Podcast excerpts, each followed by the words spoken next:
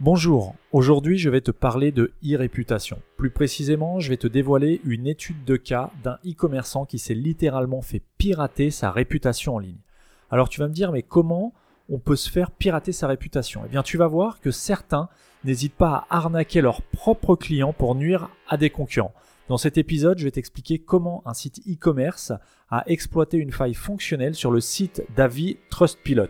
Avant de commencer l'épisode, j'aimerais te parler de la formation que je suis en train de créer depuis maintenant plus d'une semaine. C'est une formation en ligne qui s'adresse à tous ceux qui veulent créer une boutique en ligne mais qui ne savent pas exactement comment faire.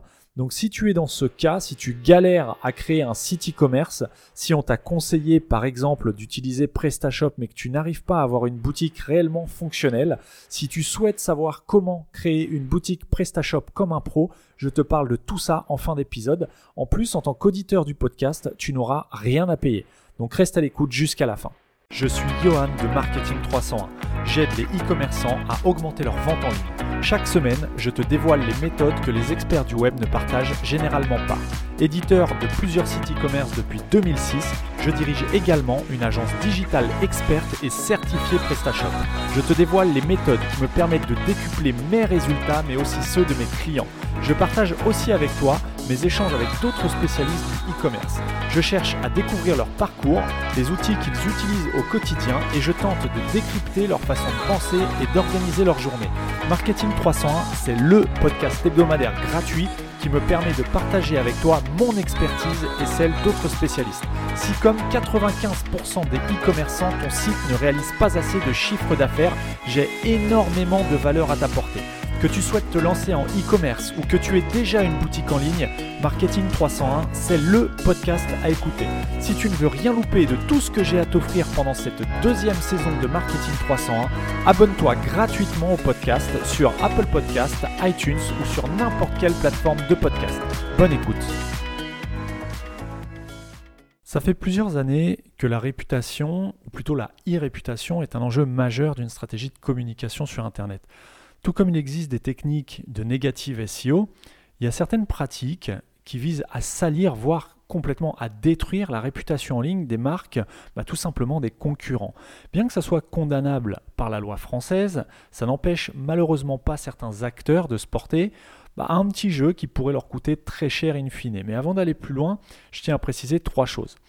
L'épisode que je vais te faire aujourd'hui n'a pas vocation à t'expliquer comment tu pourrais nuire à tes concurrents en détruisant leur image de marque. C'est la première chose. Deuxième chose, cet épisode a pour objectif de t'alerter sur un risque réel qui peut véritablement faire chuter le chiffre d'affaires de ton e-commerce de façon chaotique si ce que je vais te décrire t'arrive. Et troisième chose, euh, cet épisode a été enregistré et est diffusé avec l'accord de la victime du piratage que je vais citer dans l'épisode. Concernant le dernier point, euh, je vais citer chacun des sites concernés afin que cette étude de cas euh, soit la plus concrète possible et puisse te servir pour te protéger de certaines pratiques malveillantes. Alors, avant de, de, t'en dire un petit peu plus sur les acteurs euh, de, de cette étude de cas, je vais t'expliquer ce qu'est la e-réputation. On peut définir l'e-réputation comme la version électronique en ligne de la réputation d'une personne morale ou d'une personne physique. En d'autres termes, il s'agit de l'image qui est véhiculée ou qui est subie par une marque, une entreprise ou un individu sur Internet et sur tout autre support numérique. Donc ça, ça ne s'adresse pas, on ne parle pas uniquement de e-réputation sur Internet. C'est valable pour tous les supports numériques. Il est bon de remarquer que le terme de e-réputation peut également s'appliquer à un service ou à un produit. Donc en fait, c'est juste une version dématérialisée de la réputation. Dans un monde où, bah, comme tu le sais, le numérique et la vie réelle tendent à se confondre, on pourrait simplement parler de réputation plutôt que de parler plus spécifiquement de e-réputation. Et c'est là que notre étude de cas va prendre tout son sens. La pratique que je vais te dévoiler aujourd'hui tend à entacher la popularité d'une marque et causer un préjudice financier relativement important tant il est question de vente en ligne. Donc si tu ne le sais pas encore, les appréciations de consommateurs en e-commerce, c'est vraiment un, enjeu majeur, c'est très très très important et ça peut déterminer le succès ou l'échec euh, d'un business en ligne tout simplement. Et c'est un secret pour personne. On peut lire plusieurs études à ce sujet qui disent toutes que les appréciations d'acheteurs sont vraiment un critère majeur de déclenchement d'achat sur le web. Quoi de plus naturel, en fait, pour un consommateur qui veut effectuer un achat sur Internet que de se renseigner avant de dépenser son argent sur un site qu'il ne connaît même pas? Il y a un sondage qui a été réalisé en 2014 par l'Institut IFOP et qui a mis en exergue les trois faits suivants. Première chose, 96% des internautes sont influencés par l'irréputation d'une marque ou d'une enseigne lors d'un achat. Ensuite, 30% des internautes vont renoncer à acheter s'ils trouvent une majorité de contenu négatif, donc d'avis négatifs. Et enfin, 66% des internautes vont préférer repousser leur achat pour réfléchir. Donc à eux seuls, ces trois chiffres, 96%, 30% et 66%, montre bien l'importance de récolter des avis positifs de la part de consommateurs qui sont satisfaits. En tout cas, ça dénote une grande importance de surtout ne pas cumuler d'avis négatifs euh, de clients insatisfaits ou d'individus simplement malveillants. Ce sur quoi bah, tu peux malheureusement pas faire grand-chose. Alors tu vas me demander comment collecter des recommandations pour un marchand sur Internet Eh bien, il y a plusieurs façons de solliciter tes utilisateurs satisfaits. Contrairement à ce qu'on laisse supposer un peu partout sur, la, Internet, qu'il s'agisse d'articles qui traitent de ce sujet-là ou, de vidéos sur YouTube, euh, c'est pas facile de récolter des avis positifs. Pourquoi? Bah Parce qu'un consommateur qui effectue un achat en ligne va suivre une logique comportementale qui est semblable à celle de la majorité de nous tous, c'est simplement qu'il n'a pas le temps et il faut faire vite. Et c'est là que se situe la grande difficulté pour un e-commerçant de récolter des avis positifs sur Internet. Il y a un dogme de la relation clientèle qui consiste à dire qu'un utilisateur satisfait sera à même de parler de, toi à deux individus, alors qu'un client insatisfait fera part de son mécontentement à 10 personnes autour de lui. En d'autres termes, il est malheureusement plus courant pour un utilisateur mécontent de le faire savoir que pour un acheteur content. Mais c'est pas tout. Il y a un autre problème euh, qui peut venir ternir l'image d'une entreprise, non pas de la popularité, mais plutôt de la crédibilité de ton entreprise. C'est les faux avis positifs. Il y a de nombreuses entreprises euh, qui se sont lancées sur le marché de la récolte d'appréciation, donc d'avis, en promettant une certification du caractère honnête des avis qui ont été récoltés. Parmi ces sociétés, on peut citer euh, par exemple Avis, avis Vérifié, Société des avis garantis, Trustpilot, et il en existe, euh, il en existe vraiment beaucoup. Et il y a des moins connus, euh, mais qui sont aussi super efficaces. D'ailleurs, je t'invite à tester, euh, si tu ne connais pas encore, le site King Avis, qui récolte des avis de clients sur Internet. Je mettrai le lien vers King Avis dans les notes de l'épisode. L'un des leaders de l'industrie de la récolte d'avis clients sur Internet, c'est Trustpilot. Tu en as forcément entendu parler ou tu as déjà peut-être vu, enfin c'est quasiment sûr si tu navigues sur Internet, d'autant plus si tu es e-commerçant. Trustpilot, c'est l'un des plus célèbres récolteurs d'avis sur Internet. Et pourtant, eh bien, je vais te montrer que même ce géant de l'industrie des avis sur Internet, euh, bah, en tout cas jusqu'à il y a quelques semaines, comportait une énorme faille qui peut nuire à la réputation d'un site euh, qui n'est pas, euh, bah, qui n'est pas une arnaque tout simplement, et donc ton site potentiellement. Et j'ai découvert cette faille. Alors c'est pas une faille technique qui permet d'aller pirater un site ou pirater Trustpilot. C'est vraiment une faille dans la gestion de l'irréputation et la, la divulgation de, l'irréputation d'une société en ligne. L'étude de cas euh, dont je vais te faire part aujourd'hui concerne le marché de la caisse en bois et des caisses à pommes. Il euh, faut savoir que le marché de la caisse en bois, c'est un, secteur qui est en plein essor depuis quelques années et qui consiste à vendre des caisses en bois pour aménager des magasins, de la décoration d'intérieur. Donc là, on parle plutôt du marché des particuliers. Et autrefois, enfin peut-être même d'ailleurs toujours le cas. Pour le coup, je ne suis pas spécialiste des caisses en bois, mais euh, c'est ce qu'on appelle des. Ce sont des caisses à pommes qui servaient à transporter des pommes euh, dans les vergers. Et donc ce secteur de la caisse en bois euh, est vraiment en plein essor et il y a plusieurs acteurs qui sont venus se positionner sur ce marché. Parmi ces acteurs, qui se disputent les parts de marché de la caisse en bois, de la vente de caisses en bois sur Internet, il y a deux sites, alors il y en a plein d'autres, hein, mais là, ça concerne les deux sites de l'étude de cas que sont caisseapomme.fr, qui est un premier site de vente de caisses en bois, et le deuxième site, c'est madecovintage.com, qui vend aussi euh, tout ce qui est décoration, qui concerne la décoration d'intérieur, un petit peu vintage, dont des caisses à pommes, des caisses en bois.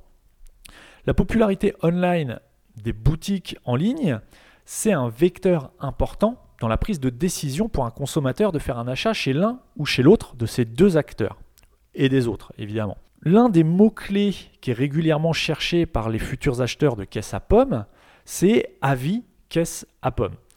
Donc là, on peut y voir deux possibilités d'intention de recherche quand il y a un internaute qui recherche sur Google avis caisse à pommes. Le la première intention qui est probable, c'est euh, les utilisateurs qui souhaitent avoir des avis sur le site caisseapomme.fr. Mais il y a une deuxième intention de recherche, c'est ceux qui souhaitent avoir des avis sur les sites de vente de caisses à pommes. Ça se tient comme, euh, comme intérêt de recherche probable. Et il se trouve qu'en saisissant cette requête euh, avis caisse à pommes, on voyait sur, sur Google, on voyait encore il y a quelques semaines euh, dans la liste des résultats de recherche le premier résultat en naturel qui était le site de Trustpilot avec la balise title qui s'affichait, qui était avis de Madeco Vintage, lisez les avis clients de caisse à euh, voilà, etc., etc. Et tu avais une note de 1 sur 5, une étoile sur 5, une moyenne de, alors d'après ce qui était indiqué, 2,5 sur 10 sur un total de 15 avis. Donc quand, je récapitule, quand tu tapes, en tout cas c'est plus le cas là, parce que tu vas voir par la suite pourquoi ce n'est plus le cas. Euh, mais quand tu tapais il y a quelques semaines avis caisse à pommes, en quatre mots, avis, plus loin caisse, plus loin A, plus loin pomme, tu avais le premier résultat sur Google, c'était avis sur Madeco Vintage. Trustpilot, et c'était le site de Trustpilot. Donc Trustpilot, c'est le site, euh, c'est un site de renommée internationale en ce qui concerne la collecte d'avis de clients sur les différents sites e-commerce du web. Et c'était dans ce cas-là, dans cette étude de cas, le point central d'une manipulation malveillante qui visait à décribiliser l'un des deux sites que je t'ai cité juste avant, à savoir cassapom.fr ou madecovintage.com. Et en cliquant sur le premier résultat de Google, donc sur le site de Trustpilot, tu arrivais sur, sur le site de Trustpilot, plus précisément sur la page de contenu comportant euh, de nombreuses appréciations négatives. Et on y voyait clairement le logo du site madecovintage.com, puis l'appellation de la fiche était madecovintage avec un lien, c'est-à-dire si tu cliquais sur le logo directement sur le site de Trustpilot, si tu cliquais sur le logo de madecovintage, tu arrivais sur le site madecovintage.com. Donc un, utilisateur peu averti qui arrive sur cette, euh, sur cette page-là euh, était tenté de penser qu'il s'agissait là d'une preuve irréfutable de la mauvaise réputation du site Madeco Vintage. Tout simplement, puisqu'en cherchant des avis, on tombe sur le premier site qui est celui de Trustpilot et qui explique, euh, ou en tout cas qui met en avant, euh, une quinzaine d'avis négatifs a priori à destination du site madecovintage.com. Donc tu te doutes que un utilisateur qui arrive sur cette fiche ne va pas acheter sur le site Madeco Vintage, ce qui est normal. Mais quand tu regardes de plus près la fiche sur Trustpilot, tu t'aperçois qu'il s'agit en réalité du profil Trustpilot du site caisseapomme.fr. Comment tu, remarquais cette subtilité? Bah, Tout simplement parce que l'URL de la page profil comportait trustpilot.com slash review slash caisseapomme.fr. Donc comment se fait-il que quand tu es sur une URL avec euh, dans l'URL caisseapomme.fr, tu arrives sur une fiche où tu as le logo Madeco Vintage, le nom Madeco Vintage, et quand tu cliques sur le nom Madeco Vintage, tu arrives sur le site madecovintage.com. Donc on est tenté de penser que le responsable du site caisseapomme.fr, qui n'a rien à voir avec le responsable du site madecovintage.com, ce sont deux sociétés totalement différentes, on pourrait penser que le, gars qui gère caisseapomme.fr a remplacé son logo, son nom et son URL par ceux de Madeco Vintage. Et c'est exactement là que se situe la faille, d'autant qu'il s'agit d'un profil revendiqué Trustpilot, comme c'est indiqué sur, le site Trustpilot. Mais le vice s'arrête pas là. Donc comment profiter de la mauvaise e-réputation d'un concurrent? Ben, En retournant sur Google, on s'aperçoit que le deuxième résultat, c'est une autre page regroupant plusieurs avis cette fois positifs, mais des avis qui sont directement hébergés sur le site caisseapomme.fr.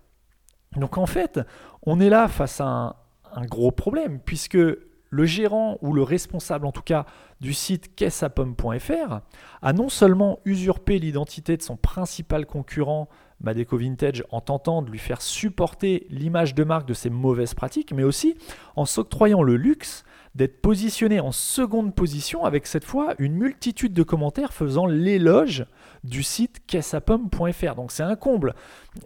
C'est, on est, le gars, il a, il a, en fait, ce qui s'est passé, c'est que sur, sur sa fiche Trustpilot, il a modifié a posteriori son logo, son nom et son URL en mettant ceux de son concurrent après avoir récolté des avis négatifs, bien évidemment. Et, non seulement Google, quand tu cherches avis Cassapomme, en deuxième résultat, tu vas avoir des avis positifs directement sur le site cassapomme.fr. Donc non seulement il, nuit à son concurrent en usurpant son identité, mais en plus, il se paye le luxe d'avoir le deuxième résultat qui fait l'éloge de son site, alors que c'est son site qui a euh, visiblement arnaqué euh, ses clients. Mais alors ça va peut-être te faire peur, et tu vas peut-être te demander, mais comment surveiller ma notoriété en ligne euh, et éviter que, ce genre de choses m'arrive Eh bien pour ça, tu peux mettre en place une stratégie de veille concurrentielle. J'en ai parlé dans un épisode il y a quelques semaines qui, consiste à utiliser Google Alert. Je te laisse euh, rechercher dans les derniers épisodes pour retrouver l'épisode qui parle de la veille concurrentielle et dans lequel je t'explique comment faire. Mais une autre question, euh, c'est si tu es victime de ce genre d'action malveillante euh, à ton tour, voici ce que moi je te conseille de faire pour résoudre le problème. La première chose, c'est de, contacter pardon, Trustpilot. Une fois que tu as découvert la supercherie, si ça t'arrive, je te conseille d'envoyer directement un email au support de Trustpilot via leur formulaire de contact que tu trouveras sur le site Trustpilot. Je te mettrai dans les notes de l'épisode un modèle de mail que tu peux, dont tu peux te servir pour contacter Trustpilot. Et ce qui ce qui s'est passé, c'est que quelques semaines après les avoir, enfin quelques jours après avoir contacté Trustpilot, j'ai reçu dans le cas de, de l'étude de cas dont je te parle, puisque c'est arrivé à un de mes clients. Hein, euh, mon client c'est Madeco Vintage. Euh, eh bien, une entreprise de l'importance de Trustpilot, le problème c'est qu'il est difficile euh, d'être réactif pour elle. Elle a tellement de demandes que c'est compliqué d'être réactif quand on a la taille d'une société comme Trustpilot. Donc dans mon cas, on a reçu la réponse suivante au bout de 48 heures. Et en gros, euh, la réponse nous indiquait qu'ils avaient enlevé le logo, qu'ils avaient enlevé le nom de Madeco Vintage et que les liens avaient été remis, euh, remplacés par ceux, ceux d'origine, donc ceux vers euh, et qu'ils avaient informé le propriétaire, le propriétaire réel de la page Trustpilot. Donc ça, voilà, en gros, on peut rien faire. Trustpilot a juste euh, fait machine arrière et c'est tout. Mais bon, au final, nous, c'est ce qu'on cherchait, puisque le but, c'est pas forcément d'attaquer qui que ce soit, c'est surtout euh, d'empêcher qu'on puisse euh, avoir de faux avis sur le site Madeco Vintage. Bref, la deuxième chose que je te conseille, c'est de contacter un cabinet d'avocats. Si tu as opté pour une assurance protection juridique, au passage, je t'invite à le faire si ce n'est pas encore le cas. Tu te rapproches de ton, assurance hein, professionnelle, ils auront forcément, euh, en tout cas, de grandes chances, qui te proposent une protection juridique. Je t'invite à le faire, ça va peut-être te coûter 10, 15, 20 euros par mois, mais ça va te permettre d'avoir un support en cas de litige. Sinon, il va falloir que tu te défendes tout seul ou que tu paies les services d'un avocat euh, euh, toi directement et ça peut te revenir très très cher. Donc bref, si tu as une assurance protection juridique, tu vas pouvoir appeler la permanence de ton assurance euh, afin de savoir si ce genre de mésaventure peut être pris en charge et couvert par ton assurance. C'est-à-dire que ton assurance va payer si tu as besoin d'un avocat, ça va être pris en charge dans une certaine mesure par ton assurance. Et si c'est le cas, ton conseiller de ta protection juridique va t'orienter vers le cabinet d'avocats compétent euh, qui peut prendre en charge ton problème. Si tu n'es pas protégé par une assurance protection juridique, eh bien, tu peux contacter, comme je te le disais, un cabinet d'avocats par toi-même, près de chez toi, mais sache que tu devras probablement débourser quelques centaines, voire quelques milliers d'euros pour qu'un avocat prenne en charge ton dossier et t'assiste dans euh, bah, le... euh, alors ça dépend de ce que tu peux demander, mais en tout cas pour avoir gain de cause. Ensuite, je te, je te conseille de contacter le concurrent malveillant qui a mis en place sa stratégie. Avant d'entamer une procédure qui pourrait se révéler coûteuse à terme pour toi, pour lui probablement, mais surtout pour toi, alors que toi, euh, je te le rappelle, initialement, tu n'as rien demandé. Eh bien, je t'invite à contacter l'auteur des faits, si tu peux, afin de tenter d'avoir une explication. Et ce sera aussi l'occasion de lui demander de supprimer le contenu négatif à ton sujet. Bon, je t'avoue que s'il l'a mis en place, il y a peu de chances pour qu'il l'enlève simplement parce que tu lui demandes. Parce que s'il met ça en place, c'est qu'il a ses raisons, bonnes ou mauvaises. Mais en tout cas, voilà, tu pourras euh, toujours prouver, si un jour tu vas devant le tribunal, tu pourras toujours prouver que tu as tenté d'entamer une procédure amiable. Donc pour cela, envoie un courrier en recommandé avec accusé de réception et euh, voilà, ça, te servira, en tout cas ça jouera en ta faveur si un jour jugement il y a, ou si tu mènes ton concurrent devant le tribunal. Et enfin, mon quatrième conseil euh, pour lutter contre ce genre de, choses, ça serait de mettre en place des actions qui visent à bonifier la réputation de ta marque avant même d'avoir une attaque de ce genre. Comme le dit l'adage, la meilleure défense reste souvent l'attaque. En ce sens, et pour suivre un petit peu cette, euh, citation, plus ta bonne réputation sera présente euh, et, dupliquée sur Internet, sur la toile, moins les attaques malveillantes telles que celles que je viens de te décrire ne porteront atteinte à ton image de marque. En d'autres termes, plus tu auras de contenu positif sur Internet à ton sujet, plus tu seras protégé. Donc voilà, tu sais maintenant qu'il faut que tu surveilles avec attention ta réputation en ligne et tu sais quoi faire en cas de problème. Comme je te l'ai dit en début d'épisode, je suis actuellement en train de mettre en place une formation destinée à celles et ceux qui veulent créer une boutique en ligne comme un professionnel avec PrestaShop. Dans cette formation en ligne, je vais te montrer comment choisir ton hébergement pour installer PrestaShop, comment installer le moteur e-commerce comme un professionnel, comment installer ton certificat SSL, comment configurer PrestaShop comme une agence certifiée, comment personnaliser facilement les couleurs de ta boutique, comment configurer ton espace de vente et comment mettre ton site en ligne pour commencer à vendre. Comme tu le sais probablement si tu me suis sur Facebook, en parallèle de Marketing 301, je dirige une agence certifiée PrestaShop. Pour faire face à la demande croissante des personnes qui me contactent sur Facebook et par l'intermédiaire du podcast pour savoir comment installer correctement PrestaShop, j'ai décidé de créer la meilleure formation pour te montrer comment installer PrestaShop comme le font les agences PrestaShop. Le but, c'est qu'à la fin de la formation vidéo, tu aies ta propre boutique en ligne sans abonnement, fonctionnelle, rapide et surtout prête à faire des ventes. Je voulais aussi te remercier de ton écoute et t'offrir un cadeau. Lorsque la formation sortira, elle ne sera pas gratuite, il s'agira d'une formation payante. Mais si tu t'inscris dès maintenant sur la liste d'attente, tu recevras un code promo pour télécharger gratuitement la formation complète. J'ai bien dit gratuitement car j'offre la formation complète à tous les auditeurs de Marketing 301. Donc si tu souhaites avoir accès gratuitement à cette formation dès qu'elle sera disponible, rends-toi dès maintenant sur marketing301.net slash installer PrestaShop. Sur ce, je te laisse et je te souhaite une excellente semaine et te donne rendez-vous mardi prochain pour un nouvel épisode de Marketing 301.